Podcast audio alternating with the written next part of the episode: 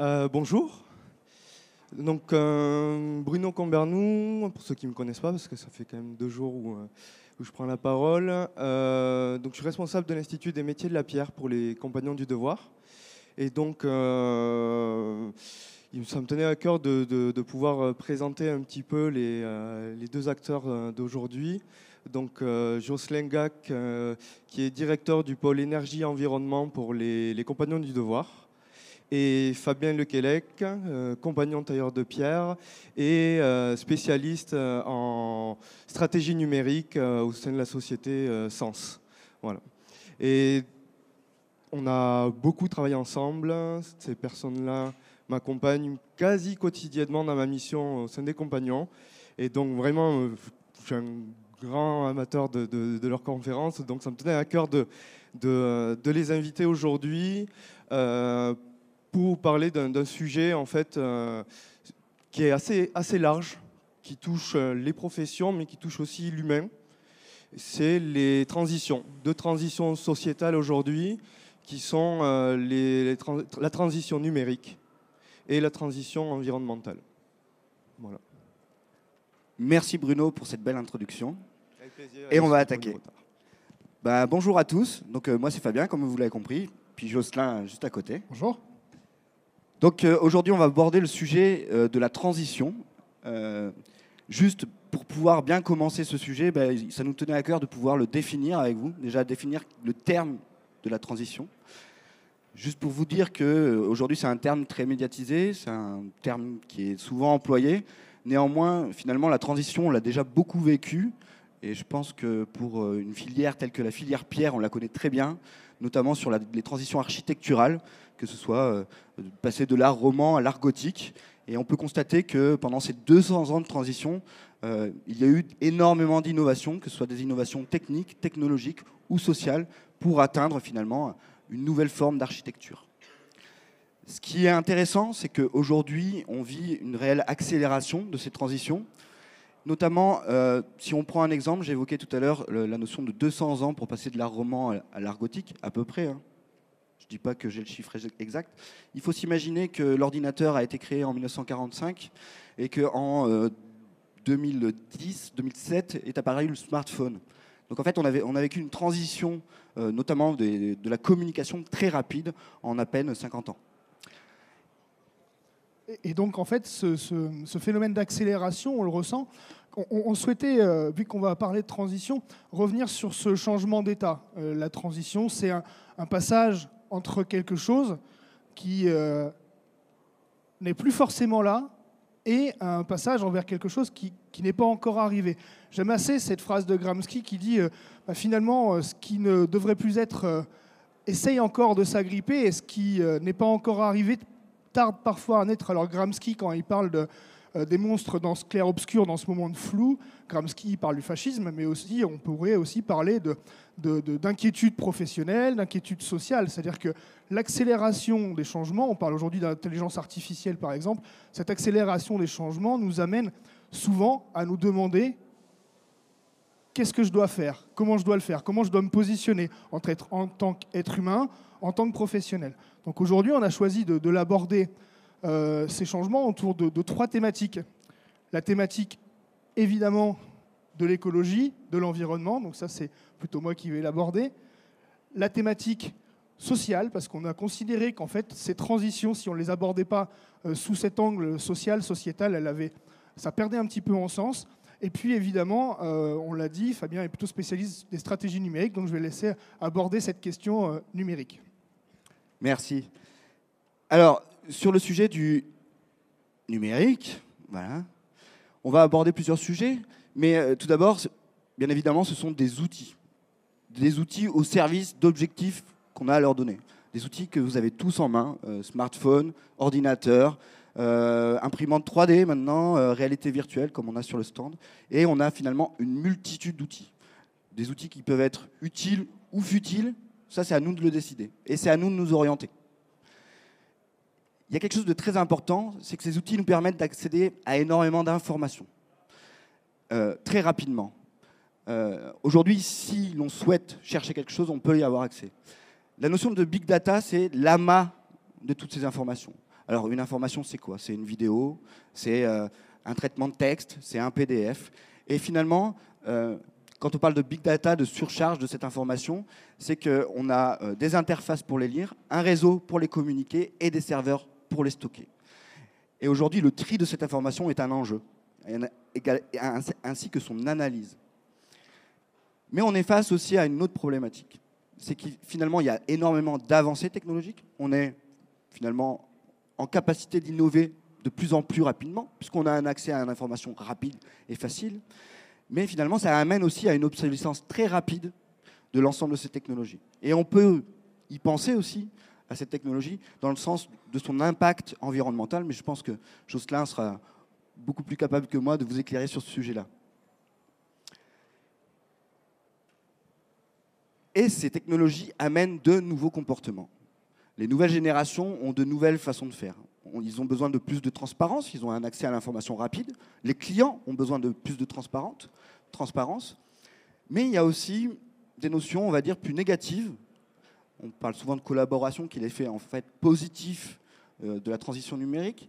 Mais il y a aussi tout ce qui est risques psychosociaux liés à l'infobésité, c'est-à-dire d'avoir trop d'informations à traiter et comment la, la traiter.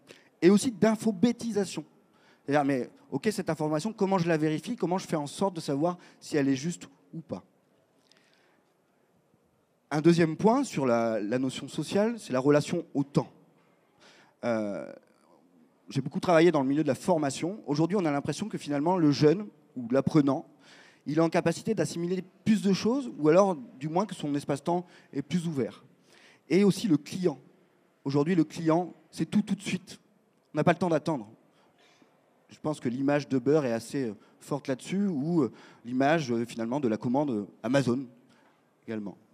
Il y, a, cette notion du temps et puis il y a aussi cette notion du, rapport à la, distance. Parce que quand on parle d'énergie, quand on parle d'environnement, ce, tout tout de suite également, on veut pouvoir être de l'autre côté de la planète immédiatement. On veut que ces matériaux arrivent avant même qu'on ait fini le plan. Donc cet rapport au temps à la distance, elle a évidemment un impact énergétique environnementale et ça modifie aussi notre, euh, rapport, notre comportement par rapport à la planète. Il y a deux choses qui m'intéressent dans, cette notion de, du rapport à la planète. Il y a le rapport à soi, à travers du, comment on peut se regarder soi quand, on s'inquiète de l'écologie. On voit beaucoup émerger, par exemple, des changements de comportement dans l'alimentation bio, par exemple. Et bien dans l'alimentation bio, il y a beaucoup de gens qui mangent bio, non pas parce qu'ils se soucient de savoir comment ça a été produit, mais parce qu'ils se soucient de savoir ce que ça leur fait à leur corps quand ils mangent. Et souvent, ça passe par le prisme des enfants. Alors vous êtes quand même globalement jeune, vous n'avez pas beaucoup de parents là, je pense, mais malgré tout, ça, dit quelque chose. Et puis aussi, cette relation à la, à la, planète, ce changement de relation à la planète, ça, génère aussi une forme d'inquiétude. Euh, on parle de collapsologie, on parle d'effondrement, qu'est-ce que ça veut vraiment dire? Est-ce que la nature va vraiment nous lâcher? Sans devenir forcément des écolos euh, convaincus, il y a cette notion de l'écosystème dans lequel j'habite change, évolue, et moi, au milieu de tout ça, qu'est-ce que je deviens? C'est des sujets au niveau social qui font euh, fortement évoluer la, société. Et puis quand on parle de collapsologie, d'effondrement, Pardon, ça passe pas complètement. On parle pas mal de dérèglement climatique. Alors l'objet aujourd'hui, c'est pas de vous faire deux heures de conférence sur d'où ça vient, comment ça vient, etc. Parce que déjà, il y a des gens qui en parlent bien mieux que moi sur Internet. Par contre, quelques chiffres euh, qui peuvent euh, toucher fortement nos professions, notre façon de voir le monde. Entre 250 et 500 millions de réfugiés environnementaux dans les 30 prochaines années. Ça, ça va forcément avoir une influence sur notre façon de travailler pour la simple et bonne raison que ces gens, ils seront, seront peut-être là chez nous demain et que chez nous, ce sera chez eux. Euh, une deuxième chose, la, ligne de littoral. Il y a une étude très intéressante qui vient de sortir sur le mouvement de la ligne littorale. Dunkerque sera 30 km dans l'eau par rapport à aujourd'hui. Sauf si on monte des digues. Donc là, ça veut dire qu'aussi, on a un, rapport à la nature, un rapport à euh, notre environnement qui va profondément changer. Je pourrais, je pourrais en parler pendant des heures parce que c'est quelque chose qui me passionne, mais vous pourrez dire, oui, bon, finalement, on s'en fout. Oui, mais qui dit dérèglement climatique dit souci des pouvoirs publics. Et je ne sais pas si vous avez entendu, mais on a, on a aussi des évolutions réglementaires qui viennent de cet aspect euh, climatique, du dérèglement climatique. Aujourd'hui, euh, le bâtiment est un des principaux émetteurs de gaz à effet de serre en France. Qui dit gaz à effet de serre dit impact sur l'environnement, dit réglementation environnementale. En 2020, donc ce sera plutôt en 2021, voire 2022, mais il y a une réglementation qui apparaît qui va euh, intégrer cette notion carbone d'émission de, de gaz à effet de serre. Il est assez probable D'ailleurs, euh, l'industrie du béton et l'industrie du bois se sont vraiment mobilisés pour pouvoir répondre à ces questions-là. Peut-être que l'industrie de la pierre aussi, me semble-t-il que oui.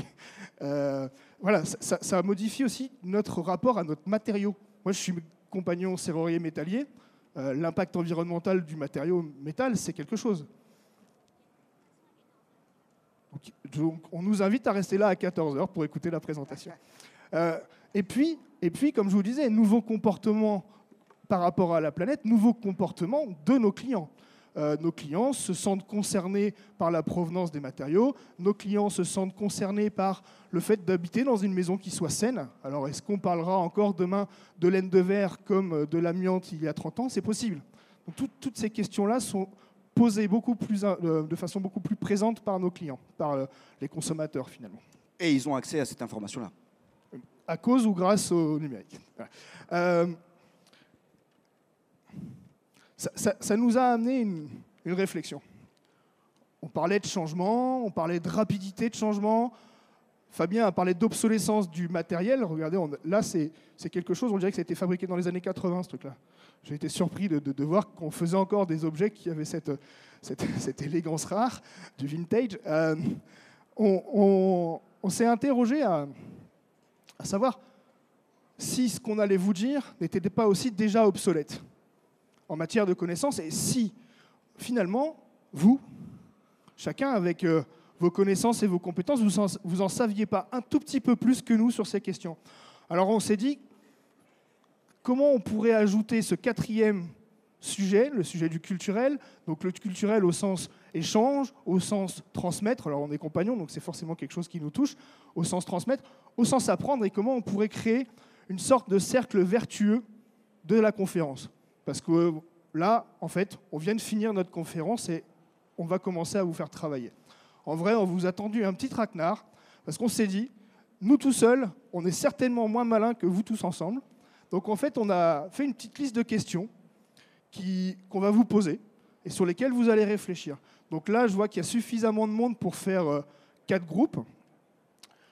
Euh, si vous pouvez vous mettre par 5-6 comme ça, en bougeant assez rapidement, par exemple, là, les deux qui sont là, si vous pouvez venir rejoindre les, ceux qui sont là, voilà.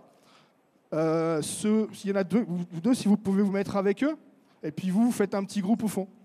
Essayez de vous mélanger, d'être avec des gens que vous ne connaissez pas, c'est cool, ça permet de, de, créer de nouveaux échanges, de créer de nouvelles relations. Voilà.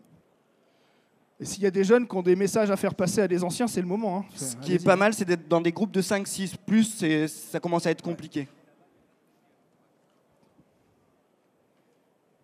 Alors, pour ceux qui étaient venus à la conférence pour euh, faire un petit euh, dodo, c'est loupé.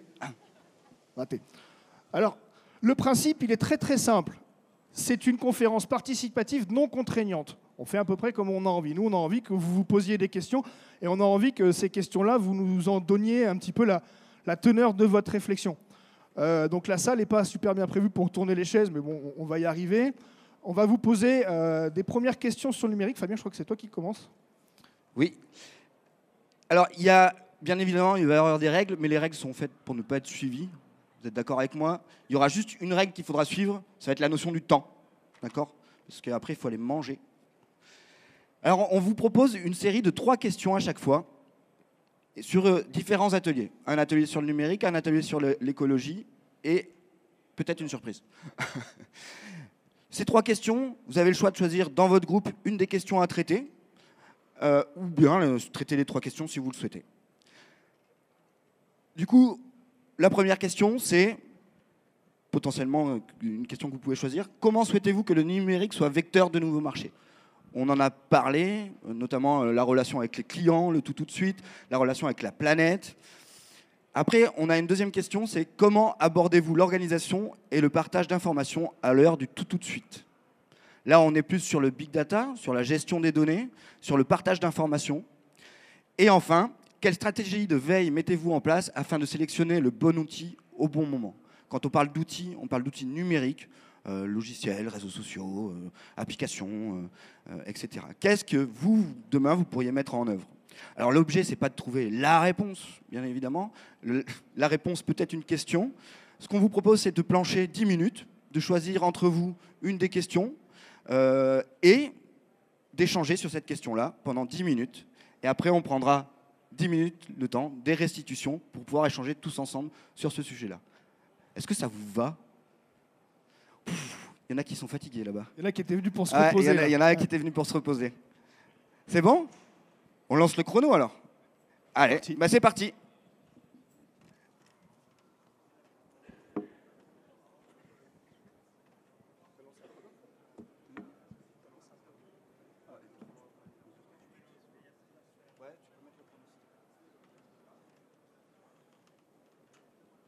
Alors, vous, nous faites part de, vos réflexions. Je vois que là-bas, ça commence. Vous vous rappelez à quelle question vous avez répondu en premier? Euh, Nous, on a abordé la question de comment abordez-vous l'organisation et le partage d'informations à l'heure du tout tout de suite. Donc, euh, on a d'abord abordé euh, la partie mutualisation des infos via des outils adaptés avec, avec le Drive, par exemple, chez Google. Donc, ça permet de mutualiser les informations euh, euh, plus rapidement et, ces récupérations de données peuvent être faites par une seule personne et tout de suite euh, redirigées vers les personnes concernées. du coup, ça permet d'accéder à l'information finalement plus rapidement et, de récupérer plus d'informations aussi, puisque une seule personne peut traiter une info pour d'autres et le, le, dispatcher rapidement. Après, on a aussi abordé dans euh, la question dans les entreprises, donc avec euh, la retranscription des idées des projets autour d'outils numériques comme le BIM et l'imprimante 3D, qui peuvent permettre aussi d'avoir euh, accès aux informations tout de suite au sein des entreprises et, les mutualiser aussi. après, Et hier, il y a eu d'ailleurs une conférence sur le BIM hier qui parlait justement de cette notion de partage d'informations. Et sur cette notion de partage d'informations, il est clair que ce qui est important, c'est finalement l'architecture de partage pour que tout le monde puisse communiquer correctement et finalement une charte aussi de partage. C'est-à-dire euh, que tout le monde puisse employer le même langage.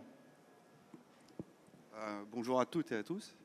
Euh, bah, c'est moi les réflexions que j'ai par rapport à cette question. donc comment aborder notre organisation et le partage d'informations à l'heure du tout tout de suite. Moi, ce qui m'a fait écho, c'est surtout le tout tout de suite et l'impact en fait sociétal ou social que ça peut avoir euh, d'une manière professionnelle ou même personnelle. Euh, mes réflexions euh, tendent plus vers notre éducation à la consommation, en fait. Notre manière de consommer maintenant, est-ce qu'elle a aussi un impact sur notre manière de s'organiser par rapport à la culture du jetable, du tout va très vite, en fait, où tout nous dépasse Dissocier nos besoins de nos envies, de nos, de nos nécessités et euh, de nos devoirs, en fait, si c'est professionnel. Finalement, est-ce que le tout tout de suite est nécessaire Voilà, c'est un, peu la question que je me pose. Euh, est-ce que ça ne nous dépasserait pas Et effectivement, le numérique pourrait nous aider à pallier ce dépassement. Euh, on, on, se fait vraiment dépasser par la vitesse de, voilà, quoi, de production, etc. concernant le BIM, est-ce qu'il y a un professionnel qui a déjà utilisé le BIM en activité pour peut-être faire un témoignage de ce que ça veut dire dans la filière. Euh. Non, il n'y a personne. Ah, pardon. Bonjour, euh, Shaina Sayak du site MNC. J'ai présenté euh, une intervention hier sur le BIM. Le site MNC, qui est le Centre technique des matériaux naturels de construction, en collaboration avec les compagnons, la CAPEB, euh, toutes les organisations professionnelles, euh, finançons un projet BIM pour développer des objets numériques euh, en pierre naturelle. Donc on travaille sur un mur en pierre en ce moment. Donc réunion semaine prochaine. S'il y a un détailleur de pierre qui, qui souhaite nous rejoindre, vous serez les bienvenus. Euh, on a un doctorant qui présente euh, cet après-midi à 14h euh, un sujet sur l'environnement. Donc on a caractérisé une dizaine de pierres, quinzaine de pierres, caractérisation hygrothermique et environnementale. Donc des ACV vont sortir, des FDES, etc., qui pourront alimenter cette plateforme BIM. Donc des travaux sont en cours et n'hésitez pas à rejoindre le mouvement. D'accord. Tant que vous avez mis le micro, peut-être vous, dans votre groupe, vous avez changé sur quoi et, et, euh, Bah, certains sont timide. très très réticents et d'autres euh, assez partagés entre. euh, donc aujourd'hui, ne pas être visible sur le net peut nous faire défaut. C'est pas un consensus euh, au sein du groupe, mais Vous, vous avez travaillé sur une question en particulier? La première. La première. Mais je Donc passe vous- peut-être vous- la parole à. D'accord. Et de- du coup, vous êtes voisin. focalisé sur la notion de communication et communication en externe, Tout à l'image en externe, tout à fait. finalement? Pour un marché local, certains ne voient pas l'intérêt d'être euh, Visible. visible. D'accord. Ok. Ok. L'absence, la- l'absence d'utilisation des outils numériques, ça peut être aussi une stratégie numérique.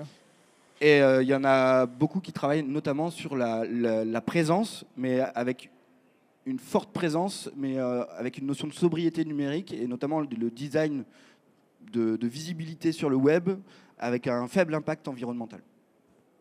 Ce qu'on s'est dit aussi, c'est qu'il pouvait être utile de ne pas être à la page, de ne pas, suivre la course folle des mises à jour de tous les projets, enfin tous les produits qui sont très techno, euh, mais au moins en bien en, en maîtriser certains, voilà. Et voilà, une forme de stabilité dans l'utilisation des outils Et de les utiliser à bon escient. Et les utiliser à bon escient. Voilà. La, grande difficulté que moi j'avais trouvée en tant que professionnel, que j'avais, j'ai eu un bureau d'études en, en serrurerie métallerie à une époque, la grande difficulté que j'ai trouvée pour les professionnels concernant justement la mobilisation d'outils numériques, c'est qu'on ne sait jamais si on a devant nous quelqu'un qui est en train de nous vendre un produit ou quelqu'un qui est en train de répondre à notre service. Et c'est vrai que dans, dans- dans cette, dans cette accélération de la mutation technique et technologique des outils, il y a toujours cet inconnu. Et je, rejoins ce que, ce que vous disiez sur la question est-ce qu'il est nécessaire d'être à la page? Moi, ce que je, ressens, en tout cas, c'est la nécessité de comprendre de quoi on a besoin et de, trouver les gens qui sont capables de nous accompagner à, mettre un outil en face d'un besoin. Parce qu'aujourd'hui, euh, le marketing et le numérique est beaucoup utilisé euh, à des fins marketing. Et on se retrouve quand même, malgré tout, à ne pas toujours euh, avoir la, la vraie réponse en tant que professionnel, artisan principalement, euh, ou entreprise, euh, à ne pas avoir la réponse dont on avait vraiment besoin. On a, on a surtout acheté quelque chose. Et puis il faut savoir vraiment déterminer une différence entre ce qui est réellement utile et ce qui est potentiellement très futile en fait, et dont on n'a pas réellement besoin. Du coup, ce groupe, Oui, donc euh, nous on a abordé la première question en se demandant comment on utilisait les technologies, chacun de notre côté. Ouais. Euh, nous personnellement, donc, moi je travaille dans une carrière, on est carrier. On l'utilise beaucoup pour la communication interne et externe. Donc euh, au niveau externe, on utilise beaucoup de nouvelles applications pour euh, localiser des chantiers par exemple ou des choses comme ça. Et en interne, comme ça a été dit, on utilise le logiciel Dropbox, qui est une sorte de cloud pour pouvoir partager les informations tout de suite et y avoir y accès n'importe quand sans être en présence de la personne qui a ces informations. Donc euh, voilà, ça c'est pour nous. Et quant à la dernière question, nous dans notre entreprise, ce qui est assez drôle, c'est que la personne qui amène toutes ces nouvelles idées, ces nouvelles technologies a 64 ans et s'y est mis il y a deux ans. Et en fait, il se tient au courant grâce à des livres. Il lit beaucoup d'auteurs euh, qui sont des références et voilà. Il y a une notion forte qui est sur laquelle euh, l'État travaille, c'est sur la notion d'inclusion numérique et la notion de fracture numérique. Et souvent, on a tendance à dire que la fracture numérique, il y a les anciens qui ont entre 50 et 75 ans qui ne comprennent pas et les jeunes qui comprennent. En fait, ce n'est pas une réalité. Euh, les anciens ont beaucoup de méthodes et appliquent ces méthodes notamment au numérique. Et ils ramènent réellement des, des process. Et les jeunes, je, fais les généralités, mais il ne faut pas, mais ils, ils sont aussi dans la fracture parce qu'ils exploitent sans comprendre. Ouais, ouais. Et donc, le, le mélange des deux, c'est là où ça devient intéressant. Oui, totalement. C'est à la limite, c'est plus moi qui suis réfractaire à utiliser de nouvelles technologies que, que des personnes plus vieilles que moi qui, eux, sont totalement ouvertes avec ça. Et donc, c'est plutôt intéressant. Voilà. D'accord, merci. Il y a un dernier groupe là-bas.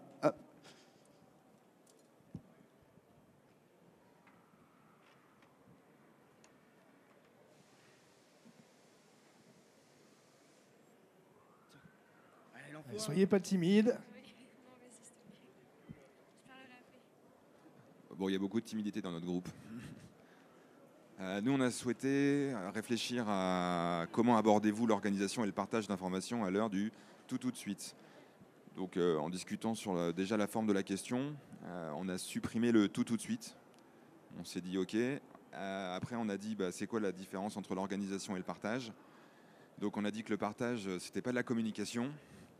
Euh, parce que le partage, c'est juste, euh, on va chercher une information. Donc, euh, on s'était dit, euh, qu'est-ce que ça veut dire le partage d'informations à ce jour? Et je, ref- rebondis sur l'avant-dernier groupe qui parlait de communication.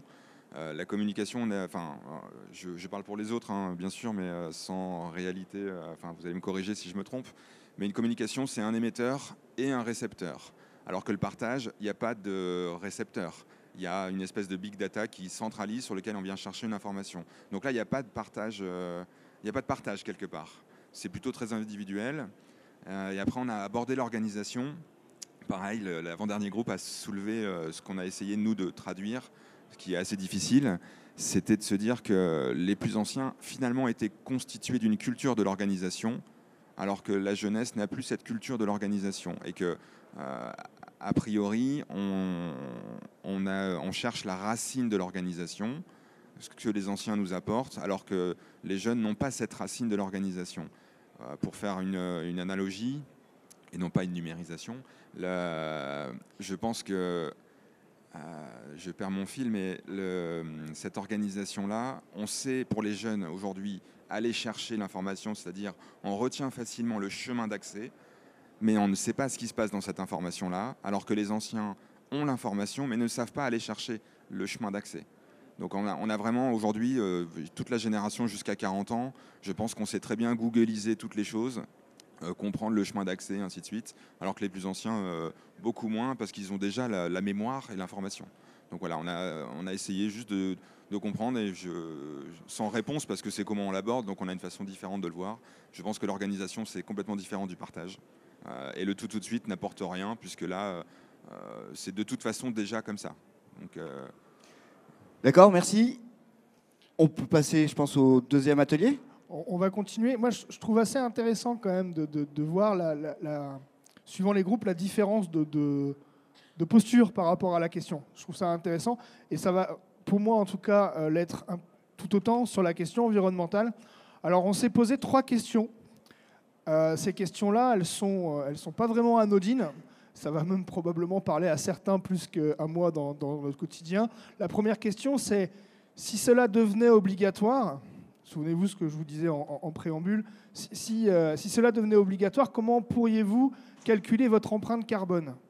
Alors, j'aurais dû rajouter votre empreinte carbone dans votre activité professionnelle. C'est l'angle, en tout cas, qu'on souhaite donner à ces échanges. Euh, selon vous et selon votre expérience, quelle place peut prendre la filière pierre dans la lutte contre le dérèglement climatique Et comment? Je disais tout à l'heure, il y a quand même un certain nombre de changements qui vont euh, arriver du fait du dérèglement climatique. Comment la pierre, comment votre matériau euh, peut avoir un rôle dans cette histoire. Et sur ces marchés émergents, quelle attitude et mode de communication adopteriez-vous pour séduire une nouvelle clientèle? En gros, comment on commercialise des produits déjà existants avec peut-être juste une autre façon de faire voilà, on repart sur exactement le même schéma. Euh, les groupes, euh, vous avez l'air de bien vous entendre. On va pas, va pas modifier hein, quelque chose qui marche. Les personnes qui écoutaient, en fait, qui écoutent, si vous voulez vous asseoir, en fait, on réfléchit à plusieurs sur euh, des sujets qui, nous touchent autour du numérique et de l'environnement. Voilà, bienvenue. Et on repart pour une dizaine de minutes de la même façon. Ceux, ceux qui, ceux qui arrivent, vous demandez aux autres comment ça a marché, ça fonctionne. Bonjour, j'ai vu que vous avez des bonnes questions.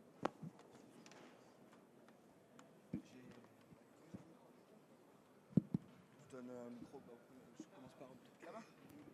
Je l'ai là. J'en ai un là, mais c'est le dernier, je sais pas où il est. On va, commencer à restituer euh, le fruit de vos réflexions. Vous, avez répondu à la première question? Euh, bah, je peux répondre assez facilement à la première question en tant que carrier. Donc euh, nous, si on devait calculer notre empreinte carbone, de l'extraction à, la livraison du module sur le chantier pour la pierre massive, par exemple, c'est facile. On calcule notre consommation électrique pour l'extraction et les machines qui coupent. On calcule notre consommation de carburant pour les machines qui amènent les blocs jusqu'à la taillerie. On calcule notre consommation d'eau qui est utilisée sur les machines de coupe. Et ensuite, euh, pour les transporteurs, en fonction de où est le chantier, la consommation de carburant encore une fois, et on a une image assez simple de ce qu'on consomme pour euh, livrer euh, un bloc de pierre à un endroit défini. D'accord. Et, dans votre groupe, vous avez échangé avec, sur d'autres parties de la profession sur ce sujet-là? Il y a- d'autres choses moi, du coup, je suis architecte et euh, donc c'est vrai que l'empreinte carbone, euh, c'est pas, le- on l'a pas de la même manière que, que le carriériste, effectivement, avec ses- les machines, etc. Mais euh, par exemple, nous, on travaille, si on revient un petit peu sur le, thème euh, précédent euh, du numérique, et où le numérique, pour nous, il est vraiment vecteur du partage d'informations et ce genre de choses. Et partage d'informations, ça veut dire qu'elle est bien stockée quelque part. Et donc, on fonctionne beaucoup autour de data centers et ce genre de choses qui, elles, ont un impact non négligeable. Donc, effectivement, c'est pas le même impact, mais on a aussi un réel impact, je pense, dans notre profession sur, sur ce bilan carbone, pour compléter. D'autres remarques dans ce groupe sur le, sujet? Ce qui- est intéressant quand même, de, de- réfléchir l'ensemble de la chaîne de valeur, on voit bien que les, contraintes et les thématiques ne sont pas du tout les mêmes si on s'adresse à un carrier, à un architecte, et je pense que si on s'adressait à un artisan tailleur de pierre ou à un autre, euh, un autre métier, on aurait encore des problématiques complètement différentes. J'espère d'ailleurs qu'on aura le témoignage de tailleur de pierre. Oui, bonjour. Euh, voilà, moi c'est surtout sur la deuxième question que j'aimerais euh, répondre. Euh, donc, moi j'aurais un principe d'utilisation de la pierre par l'inertie, parce que actuellement on parle toujours de résistance thermique et jamais d'inertie. Et c'est un grave problème pour notre matériau, puisque notre matériau a l'avantage d'avoir un potentiel d'inertie très fort et on l'utilise très peu. Quoi. Toutes les normes sont faites contre nous et c'est actuellement euh, dommage d'en arriver à ça. Quoi. Euh, J'ai euh, en étude actuellement une, maison qui serait avec des murs en pierre chauffants par une fosse thermique qui serait approvisionnée l'été par un panneau solaire et qui chaufferait l'eau de cette fosse. Dans cette fosse, on y mettrait des, matériaux à forte inertie pour chauffer les murs et ça nous permettrait de passer tout l'hiver euh, grâce à ce système de chauffage. Euh, donc euh, sans, aucune, sans aucun combustible. Et ça serait possible de la, faire réversible, c'est-à-dire d'utiliser aussi ce chauffage dans le sens inverse pour l'été, pour refroidir les murs, en gardant des fosses froides. Voilà, un peu ce principe de, de fonctionnement. Donc là, c'est- là c'est la, la- la- la caractéristique même de- du matériau qui fait qu'on peut, euh, en la mobilisant intelligemment, réussir à lutter contre le dérèglement climatique. Intéressant, c'est une autre façon de baisser le bilan carbone, ça. Oui, tout à fait. Actuellement, euh, on, on- on a tout tablé sur euh, la résistance thermique des matériaux, alors que notre matériau n'est pas très fort dans ce point de vue-là. Par contre, en inertie, il est très fort. Et euh, pourquoi pas l'utiliser? Et euh, c'est vraiment dommage de ne pas l'utiliser. Ça, ça devrait, enfin, de la, de la fenêtre où je regarde, ça devrait arriver de plus en plus que, le, que ces matériaux euh, fortement inertiques reviennent, parce qu'aujourd'hui, on a plus de problèmes sur le confort d'été que sur le confort d'hiver dans les maisons performantes, enfin performantes, euh, thermiquement performantes. On- on- avec ces matériaux, donc je parlais tout à l'heure de la laine de verre, mais il y en a d'autres qui sont très faiblement inertiques. On se retrouve avec des clients. J'échangeais il y a, il y a deux jours avec un, quelqu'un qui n'a rien à voir avec le bâtiment qui me dit Je comprends pas, j'ai fait isoler mes combles. Et, quelqu'un de pas idiot en plus. Euh, quel- quelqu'un qui a l'habitude de manipuler des concepts de ce type-là, il dit Je comprends pas. Je comprends pas. J'ai fait isoler, euh, j'ai chaud l'été et, et je comprends pas pourquoi. Et en fait, je lui ai expliqué justement par des, petits mots simples euh, qu'est-ce que c'était que la résistance, qu'est-ce que c'était que le déphasage. Et quand c'est important parce que finalement, nos clients ne comprennent pas ces concepts-là qui, pour nous, sont devenus simples. Voilà. Donc effectivement, il, il va y avoir ces questions et la, et la pierre, euh, comme d'autres matériaux, y répondent plutôt bien. ouais. Merci beaucoup.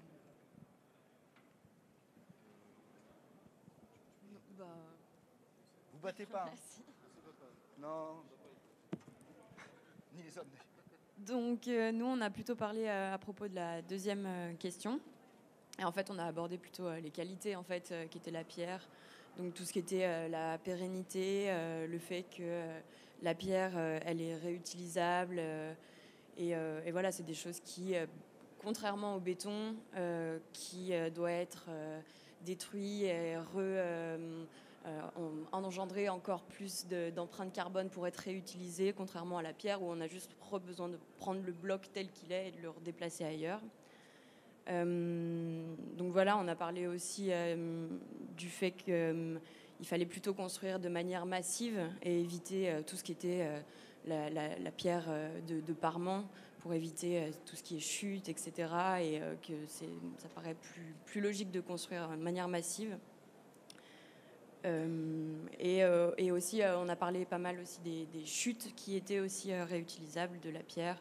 On pouvait les transformer. Voilà, et puis que le, béton, euh, contrairement à la pierre, euh, utilisait donc euh, énormément de, sable. Et donc, ce qui est aussi un peu.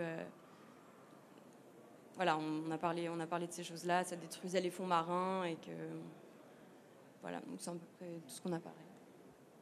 Il y, a- quelque chose, quand, quand on préparait les questions, on, on a, on avait d'abord mis une question qui touchait directement au réemploi. Et on s'est dit non, la question est beaucoup trop fermée, peut-être qu'elle viendra d'elle-même. Parce que ce qui est intéressant avec certains matériaux, enfin, c'est intéressant avec tous les matériaux, mais c'est plus facile avec certains matériaux, dont la pierre. Le réemploi, euh, dans les, études euh, auxquelles je participe aujourd'hui, euh, la question du recyclage commence à être un petit peu éloignée de la bonne réponse. En gros, le recyclage, quand on refait un, quand on repasse un matériau ou, un- ou quoi que ce soit dans un système industriel, on, remet, on réémet des gaz à effet de serre. Donc, vu que le- le- l'attention du moment, c'est de restreindre au maximum les émissions de gaz à effet de serre, le réemploi arrive euh, de plus en plus fortement comme une réponse appropriée. J'ai un collègue qui a un bureau d'études sur Paris. Il a eu un chantier un peu expérimental sur Rouen. Il y avait un bâtiment euh, qui a eu des, problématiques, donc il devait être déconstruit. Ils ont pris des fenêtres sur un bâtiment, ils les ont ramenées sur un autre bâtiment et ils ont gardé la décennale. C'est-à-dire qu'ils ont sorti un ouvrage de sa destination première, ils l'ont amené à un autre endroit et ils ont réussi, alors c'est expérimental mais c'est intéressant, à garder la décennale. C'est-à-dire que l'entreprise n'a pas dû euh, racheter du neuf pour garder une décennale sur un bâtiment. C'est super intéressant parce que finalement ça re-questionne un peu la façon dont on a de concevoir quelque chose au moment du montage parce qu'on va peut-être commencer à nous demander de le concevoir démontable. Et, je rigolais, j'étais il n'y a pas très longtemps à une conférence sur le réemploi. Alors je suis très mauvais en histoire de l'art, donc je vais forcément me tromper dans la date, mais il y a une partie de Paris, par des édits, si ma mémoire est bonne, napoléoniens, qui a été construit à partir de réemploi parce qu'il y a eu interdiction de sortir des déchets de Paris. Et donc en fait, il y a une partie des bâtiments de pierre et bois de Paris qui ont été euh, construits à partir de choses démontées de bâtiments en cours de déconstruction. C'est assez intéressant. Et donc, ouais, le réemploi, c'est s'il y a des études aujourd'hui à, à, à porter, si les jeunes vous voulez euh, vous intéresser à, à- à comment va évoluer le métier de tailleur de pierre, le réemploi, c'est un sujet. On va peut-être passer au groupe suivant. Euh, oui. Alors nous, on a, eu du mal à trancher entre la première question et la deuxième question. Euh, on est parti du principe que le, phénomène de lutte de la filière pierre contre le dérèglement climatique, en fait, il a toujours été plus ou moins là, parce que dans notre manière de travailler dans les métiers de la pierre, on a toujours été un, bout de pierre, ça se, se jette pas, ça se retransforme. Je prends ton exemple de historiquement, bah, à la Révolution française, il y a beaucoup de bouts de bâtiments qui ont été euh, détériorés, bah, par exemple pour des effigies et qu'on a retrouvés des siècles plus tard euh, dans la maison paysanne qui était à côté. Cette logique-là, elle n'a pas changé avec les centres de tri qui sont, actuellement, dans les grandes villes pour euh, centres de voirie, pour réutiliser, pour éviter des transports et de l'extraction pour rien. Donc en fait, mon sens, il n'y a pas eu vraiment de phénomène de surconsommation dans les métiers de la pierre et du jetable. Ce fait que euh, est déjà en pas et en partie aussi avec l'IG, les IG qui sont en train d'être mis en place. Pour ceux qui ne savent pas, c'est quoi l'IG c'est l'indication géographique protégée en fait et ça, ça rassemble tous les acteurs de la, des filières en région pour, euh, pour protéger en fait le matériau au même titre que l'AOP ou à l'AOC. Donc pour que l'extraction et la vente dans un secteur se restent dans le même secteur, ce qui a fait pour limiter les, les empreintes carbone des transports. Euh, je ne sais pas si vous voulez compléter. Moi, je peux ajouter quelque chose Bonjour, euh, Tristan Pes du CTMNC. Et du coup, à 14h, je vais présenter euh, des résultats d'analyse environnementale des maçonneries en pierre massive. Et donc, elles ne sont pas mauvaises quand elles ne sont pas transformées. Donc, on ne cherche pas à, refabriquer de la pierre à partir de poudre. Et sur la première question, ça risque de devenir obligatoire pour les produits de construction. Et il y a déjà une base de données sur Internet que, que tout le monde peut consulter, c'est la base IGNES, où il y a les fiches de déclaration environnementale et sanitaire des produits. Et donc on peut comparer finalement euh, les différents produits, et la pierre n'est pas mauvaise. Euh, sur la deuxième question, euh, donc oui, on, y a un peu répondu. Et donc là, ça va être de valoriser en fait cet aspect de faible impact sur l'environnement de la pierre, l'enjeu. Merci. Ça, me fait penser, vous comparez souvent le béton, à la pierre au béton. C'est intéressant parce que cette réglementation environnementale qui arrive, elle peut donner la part belle à des matériaux naturels, biosourcés ou géosourcés. C'est intéressant. Euh, ça veut aussi dire que la filière doit se mobiliser, mais j'imagine que ça, euh, c'est euh, quelque chose qui est déjà dans les tuyaux concernant la filière pierre. Dernier groupe? Nous, on s'est intéressé à la deuxième question. Et euh, du coup, on doute pas de, on doute pas des bienfaits de la pierre euh, dans la lutte contre le, contre le dérèglement climatique. Par contre, euh, c'est vrai que maintenant tout va très vite et on se dit attention aussi peut-être aux dérives qui peuvent arriver avec l'utilisation massive de la pierre, qu'on espère bien sûr, mais attention justement à, faire attention aux, dérives sur les transports et l'acheminement des matériaux, euh, qu'on ne fasse pas euh, faire, euh, faire 1000 km à un caillou quoi, pour construire une maison. Finalement, ce serait un peu contre-productif. Et aussi aux moyens utilisés pour, pour les constructions. Quoi. Donc ça, on, du coup, bah, et comment Il bah, faudrait essayer de sensibiliser justement la clientèle et les artisans au maximum là-dessus. Et, aussi éviter de créer des besoins euh, qui n'ont pas lieu d'être euh, pour éviter justement d'être, de devenir énergivore euh, avec, un comme on dit, tout va très vite et c'est un effet, un effet boule de neige qui peut arriver très vite et finalement se retrouver un peu dépassé par tout ça et qu'il y a des gens mal intentionnés, mal intentionnés qui, peuvent, qui peuvent venir court-circuiter cette démarche. Quoi. Euh, ça fait un peu le lien avec la notion d'IGP qui était euh, euh, ah enfin, évoquée juste avant. La notion d'IGP, c'est aussi peut-être utiliser les matériaux locaux, savoir d'où ils viennent, savoir en reconnaître les qualités, les défauts parfois aussi. Il y a un lien en tout cas dans ce, que, dans ce que vous venez de dire qui est assez intéressant. Alors, on avait prévu de, continuer, mais on s'est dit qu'en fait, on va plutôt continuer les échanges au travers d'autres questions, parce qu'on se pose beaucoup de questions. Nous, pour nous, c'est important d'aborder ces deux transitions en même temps. Elles sont indivisibles, on va dire. Et on avait, euh, euh, je pense qu'autour d'un bon verre, on va pouvoir aussi se poser des questions plutôt plus généralistes et qui abordent ces deux notions à la fois, notamment sur la transmission des savoir-être et des savoir-faire.